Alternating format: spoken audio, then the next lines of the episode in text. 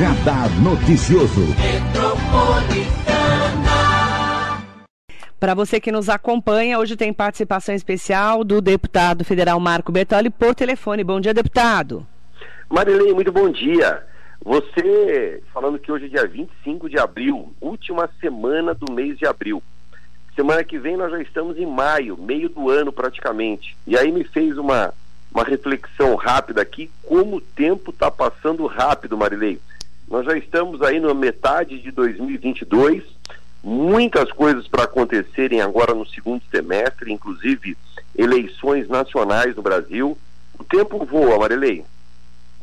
Inclusive dia 30, sabadão, é seu aniversário, né? Pois é, por isso que eu fiz uma, uma reflexão rápida. Pensa que eu esqueci, né? Eu não esqueço o aniversário, não. Por isso que eu fiz uma reflexão rápida a hora que você falou. Então, o tempo passa muito rápido e a gente precisa estar atento. Eu não sei qual é a dinâmica do tempo, mas a sensação que nós temos é que cada vez ele passa de uma forma mais veloz.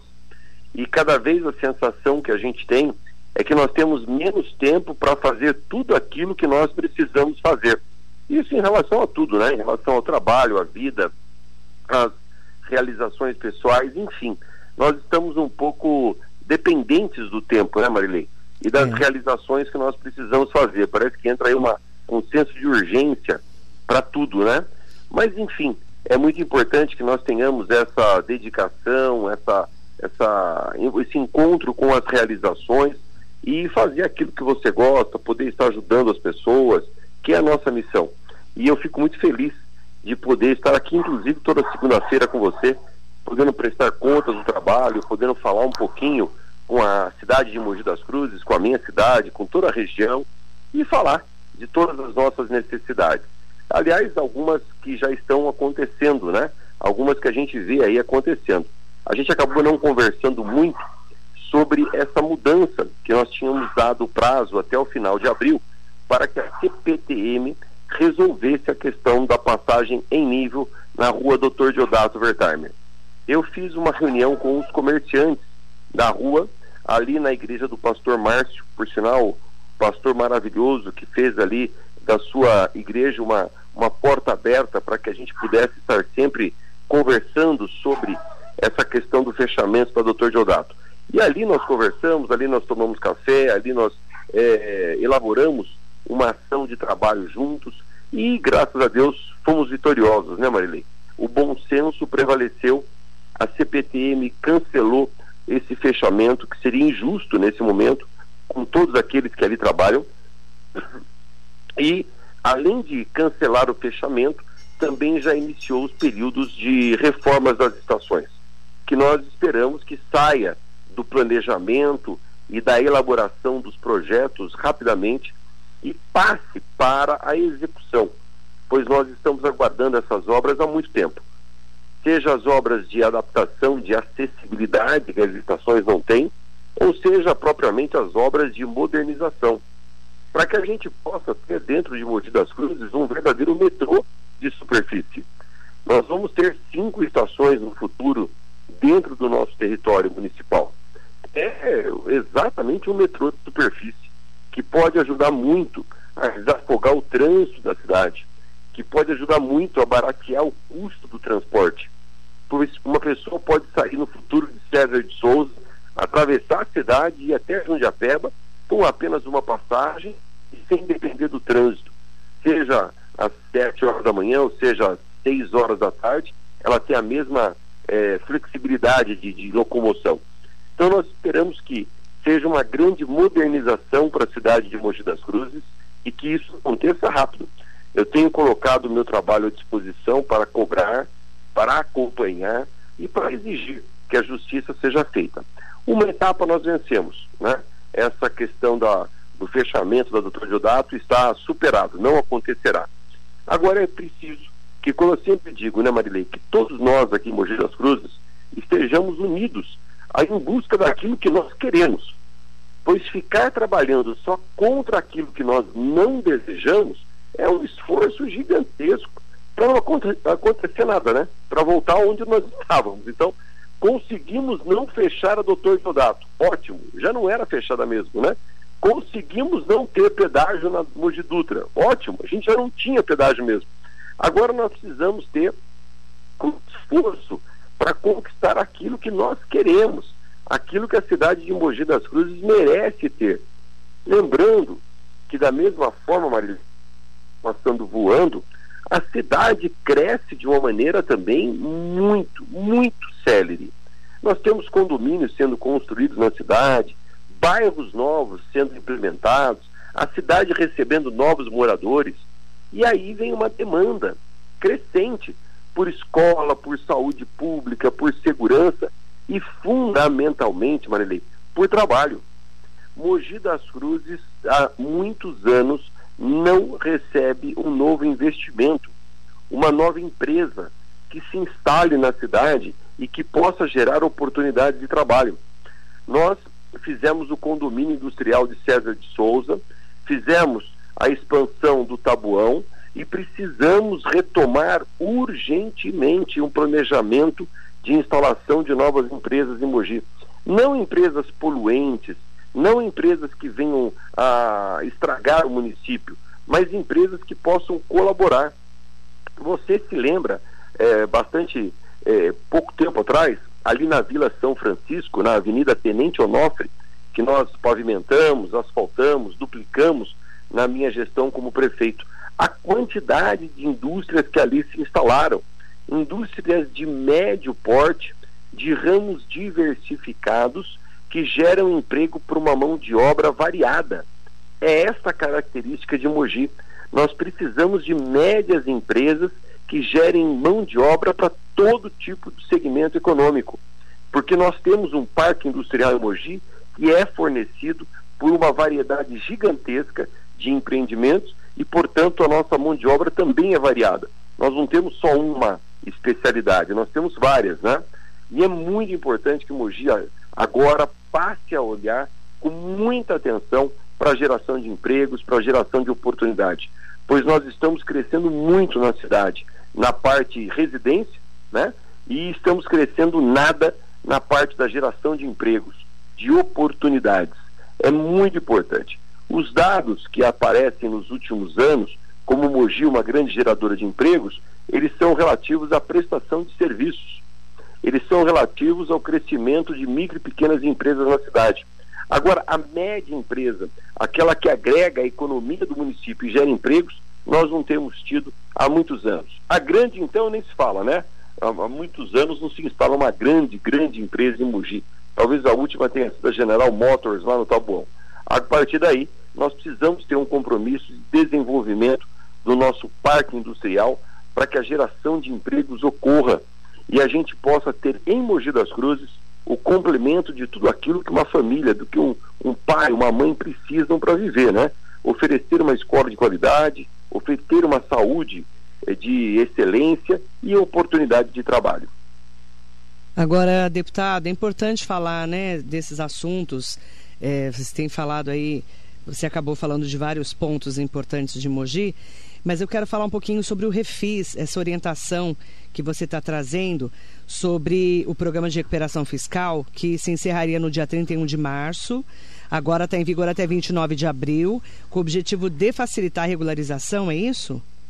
Marilei, sim. E agora nós acabamos de conseguir na semana passada mais uma expansão e foi prorrogado para o dia 31 de maio.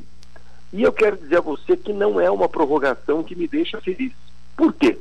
Porque até agora, mesmo sendo lei, mesmo tendo uma definição da Câmara que autorizou e aprovou por unanimidade a legislação, a Procuradoria-Geral da Fazenda Nacional ainda não abriu o período de adesões ao novo refis, ao novo parcelamento de débitos das micro e pequenas empresas.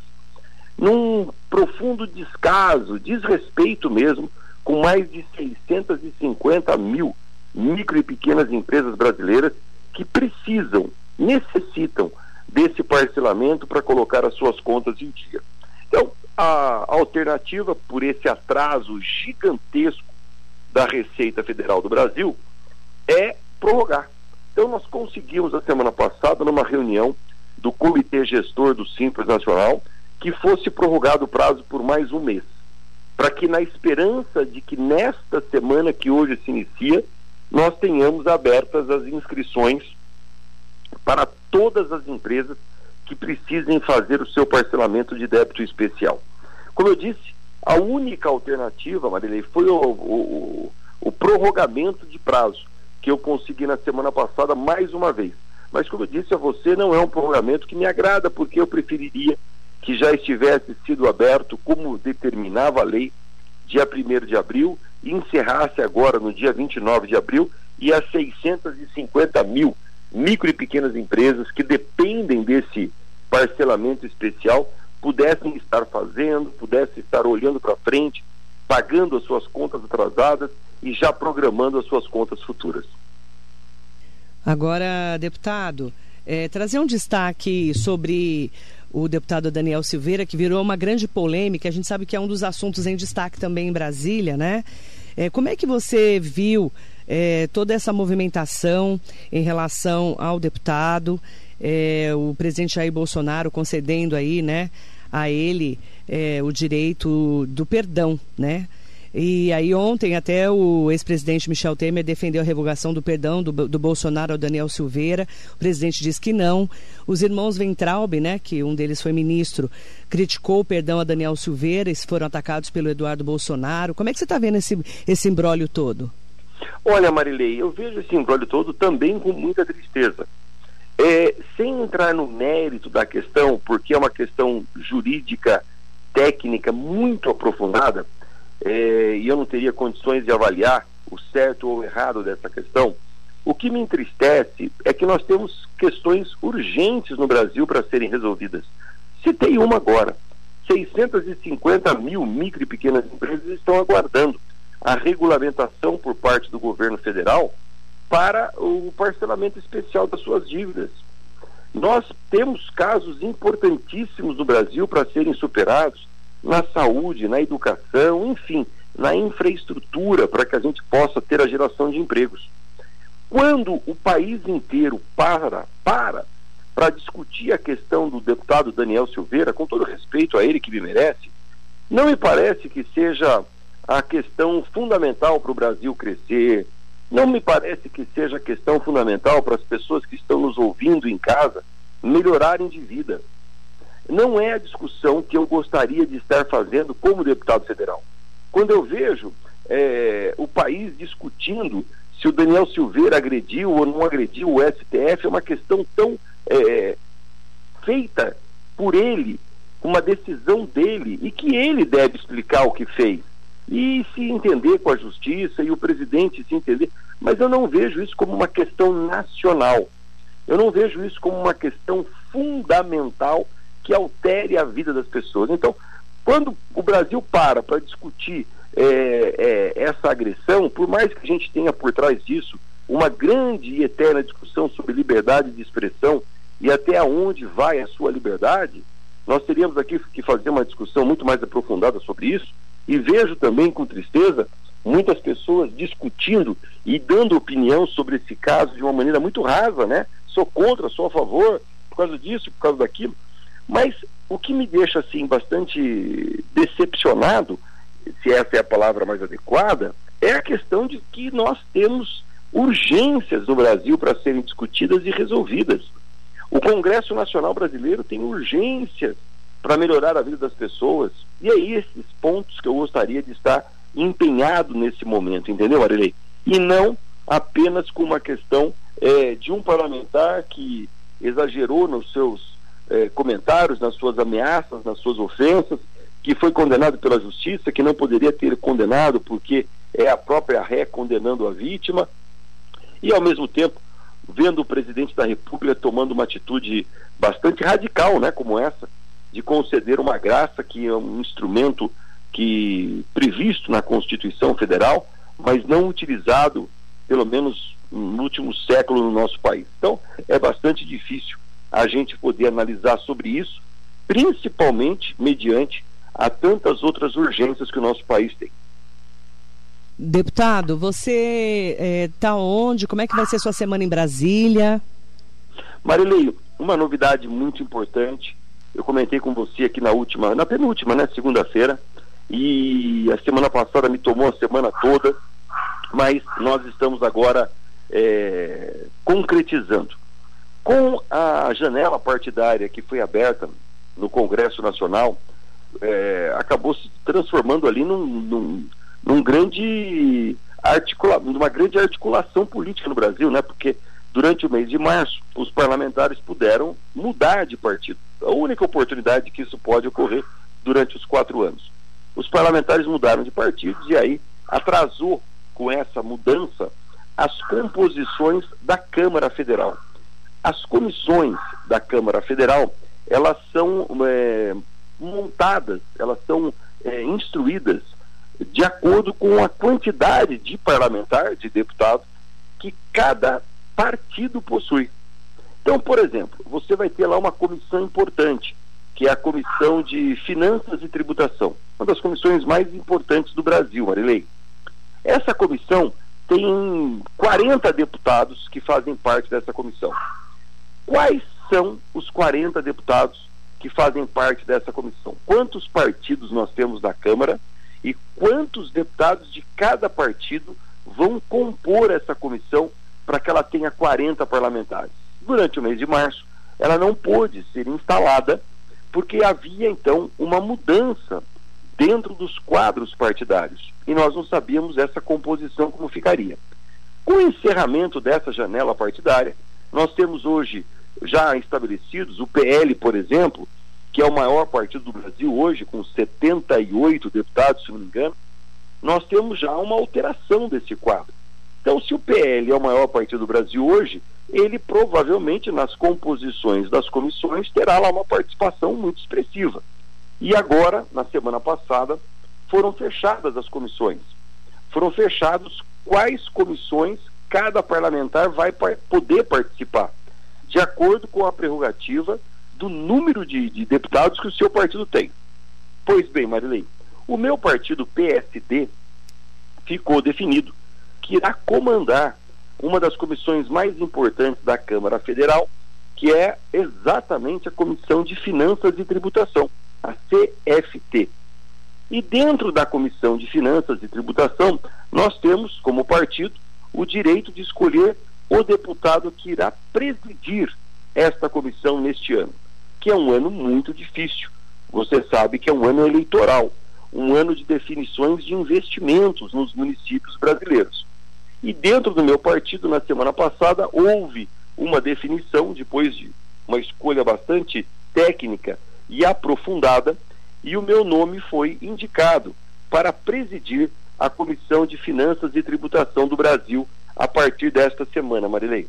Então é com muita satisfação, com muita honra e com muita responsabilidade, um senso de muita responsabilidade que eu assumo nessa semana, inclusive hoje já estou indo para Brasília daqui a pouco, é, essa nova missão na minha trajetória política, agora como presidente da Confederação das Associações Comerciais e dentro do Congresso Nacional como presidente da Comissão de Finanças e Tributação. São as duas grandes missões que eu tenho para este mandato, para este ano defender as micro e pequenas empresas junto à confederação, que eu assumi agora no final do mês de março. Eu vou ter que me licenciar por a questão eleitoral, mas é uma licença rápida. E dentro da Câmara Federal, Marilei, eu acho que é um orgulho para todos os mogianos poderem saber que o seu deputado federal, é, além de ser o representante de Mogi das Cruzes e região no Congresso, também foi escolhido agora para presidir uma se não a maior, uma das maiores comissões do Brasil, que é a Comissão de Finanças, que define, que vota, que discute, Marilei, sobre tudo no Brasil, sobre as finanças do Brasil, fala um pouco sobre o orçamento brasileiro, fala um pouco sobre todos os tributos, impostos, ainda mais nessa discussão que nós estamos agora gigantesca sobre qual a modalidade tributária mais adequada para o Brasil. Isso sim, eu gostaria de estar vendo todo o país discutindo qual a modalidade tributária moderna que nós podemos e devemos adotar no Brasil para que o desenvolvimento econômico ocorra. Essa é a grande discussão. Como gerar empregos, como baixar os impostos, como incentivar a produtividade, melhorar a qualidade das empresas brasileiras através do empreendedorismo. Essa é a grande discussão no Brasil que deveria estar acontecendo. E, pois, amanhã, terça-feira, nós deveríamos ter, é, essa semana já, a data para a instalação dessas comissões especiais. E a Comissão de Finanças e Tributação, Marilei, ela é uma das mais importantes porque nós temos 20 comissões apenas no Brasil, dentro do, do, do, da Câmara Federal. E uma dessas comissões, que é, são a, a, a mais importante porque ela termina todos os projetos, é a Comissão de Constituição e Justiça, que você vê falar bastante na televisão sobre isso. A CCJ, a famosa Comissão de Constituição e Justiça. Essa comissão, ela termina os projetos no âmbito jurídico. Ela determina se qualquer projeto de qualquer espécie, de qualquer área, tem juridicidade adequada à constitucionalidade brasileira. Já a Comissão de Finanças e Tributação analisa todos os projetos de todas as áreas, exatamente no aspecto financeiro e tributário. E é essa comissão que esse mogiano que vos fala irá presidir a partir dessa semana. Deputado, eu quero é, primeiro agradecer muito a sua participação, né? E também convidar você para a próxima segunda-feira ao vivo aqui no nosso estúdio. Estarei com muito prazer e dizer a você que é a primeira é, vez, primeira entrevista, primeiro comentário que eu estou fazendo sobre isso, Marilei, anunciando e contando essa grande novidade para a nossa cidade, da ascensão à presidência da Comissão de Finanças e Tributação. E espero com isso poder ajudar cada vez mais a nossa Mogi das Cruzes, o nosso Alto Tietê, todas as cidades aqui do Alto Tietê, que a gente possa conquistar cada vez mais recursos, cada vez mais investimentos, cada vez mais obras, enfim, geração de desenvolvimento para os nossos municípios. Conte comigo nessa missão, viu, Marilei? E eu agradeço muito essa participação especial que você me concede todas as manhãs aqui na Metropolitana, todas as manhãs de segunda-feira, né? toda segunda-feira. E na segunda-feira que vem, às 8 horas, estarei ao vivo e não por telefone, até porque é mais gostoso, né, Marilei? Estar aí com você ao vivo, tomando um cafezinho e podendo falar, comentar sobre todos os aspectos da nossa Mogi, da nossa, do, do nosso Alto Tietê e do nosso país no âmbito do Congresso Nacional. Agradeço muito a você, viu, Marilei? Um bom dia a você, bom dia a todos os ouvintes, saúde e até segunda-feira que vem, se Deus quiser, às 8 horas, ao vivo e a cores, aí no estúdio da Metropolitana. Obrigada, deputado. Muito bom dia. Ótima semana para você. Ótima semana de aniversário. Aí depois, Muito obrigado. No dia 30 a gente se fala. Um beijo. Um beijo. Tchau, tchau. Parabéns, parabéns, parabéns para você.